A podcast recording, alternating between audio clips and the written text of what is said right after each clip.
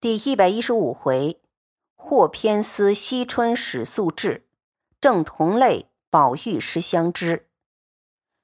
这一回里边，惜春闹着要出家，他先是自己把头发绞了一半这时候他说了，说龙翠庵妙玉被劫走了，不如收拾收拾，让我去啊。他自己原来的丫头佣人，因为宁国府抄家。就通通的被弄走了。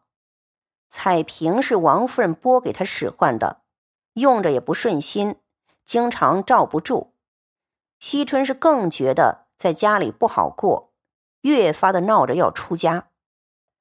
这一天，地藏庵的一个尼姑来了。三姑六婆经常是会坏事儿的，在《红楼梦》里边，有些是好尼姑。有些就是会挑唆的。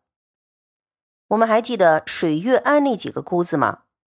听见贾府要把小戏子放出去了，就来把他们拐走当佣人。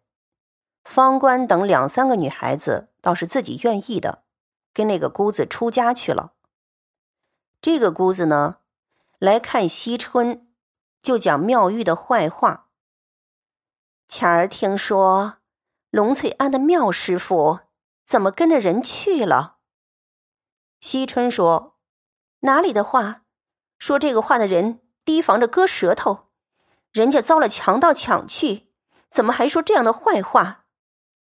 那姑子又说：“妙师傅的为人怪癖，只怕是假惺惺吧？在姑娘面前，我们也不好说的。”哪里像我们这些粗笨人，只知道讽经念佛，给人家忏悔，也为着自己修个善果。这种俗尼姑不会了解妙玉，跟惜春讲了一些世俗的善，惜春倒是认真了，问他要怎么修，有什么菩萨等等。惜春被那姑子一番话说的。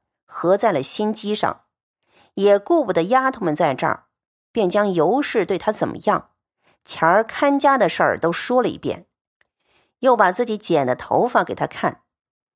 你打量我是什么没主意、练火坑的人吗？早有这样的心，只是想不出道来。那姑子听了，假作惊慌，说：“姑娘再别说这个话，甄大奶奶听见还要骂杀我们了，撵出庵去了。”姑娘这样人品，这样人家，将来配个好姑爷，享一辈子的荣华富贵。惜春不等他说完，便红了脸说：“甄大奶奶撵的你，我就撵不得吗？”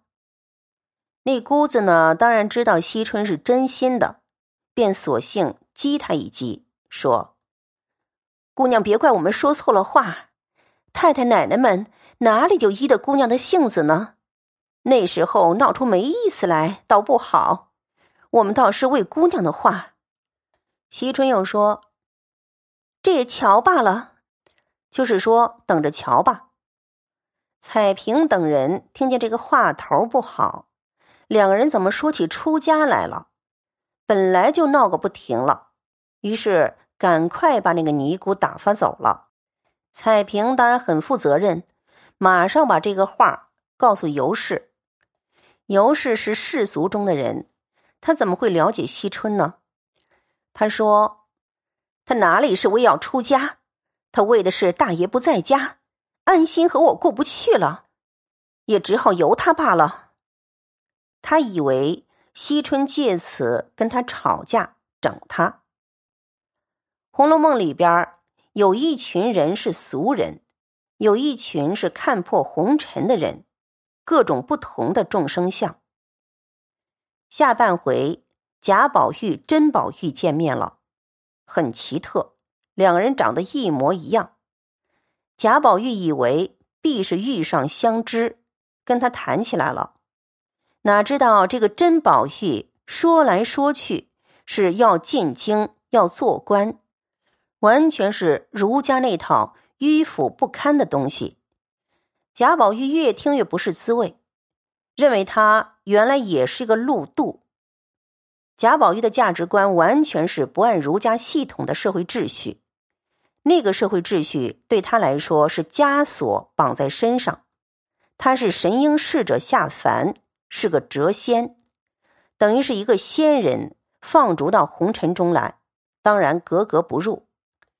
现在跑出一个看似跟他一样，其实完全不同的真宝玉，那是他的另外一面镜子。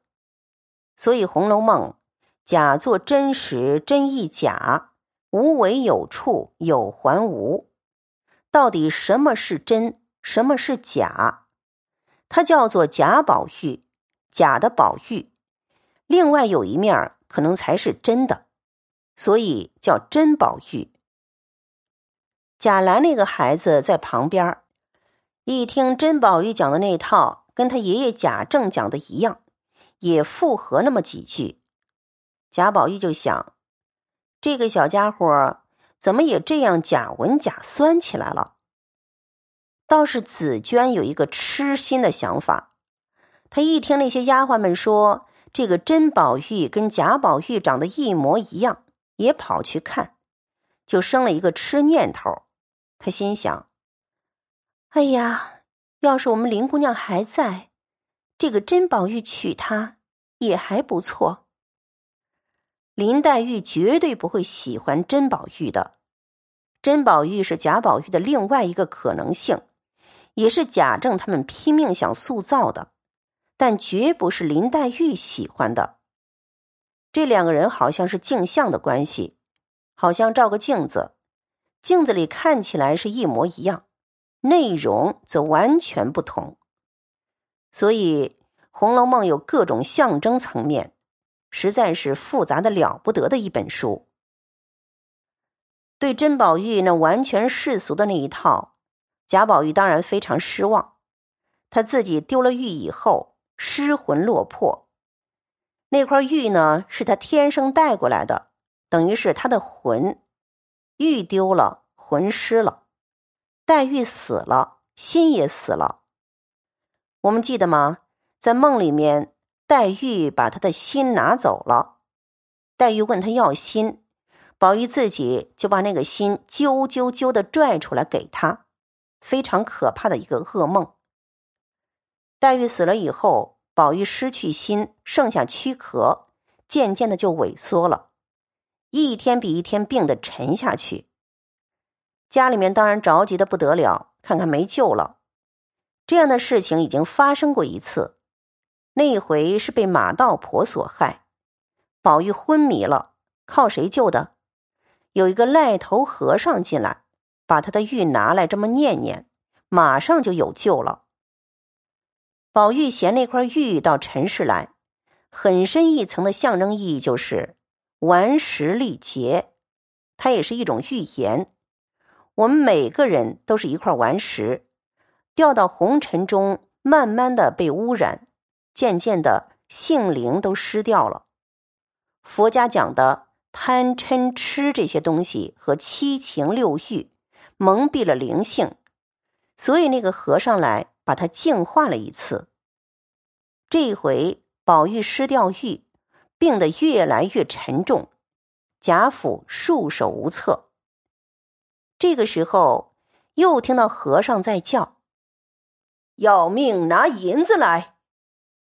本来他们看他是一个疯和尚，后来贾政一想，上次也是个和尚治好的，赶紧请进来吧。赖头和尚就把那个玉还给了宝玉，一下子魂儿就反过来了。赖头和尚疯疯癫癫的说：“快点拿一万两银子出来！”第一次的时候，一万两银子贾府一掏就出来了，这时候抄家了，一万两银子凑不出来。宝钗说：“拿我的头面去折卖了。”弄到要把媳妇儿的首饰卖了，才凑得出一万两银子。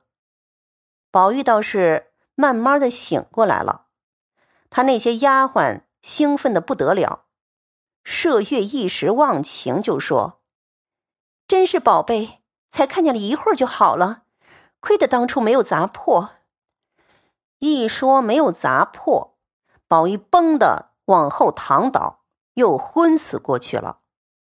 这次不是普通的昏迷，他的灵魂出窍了。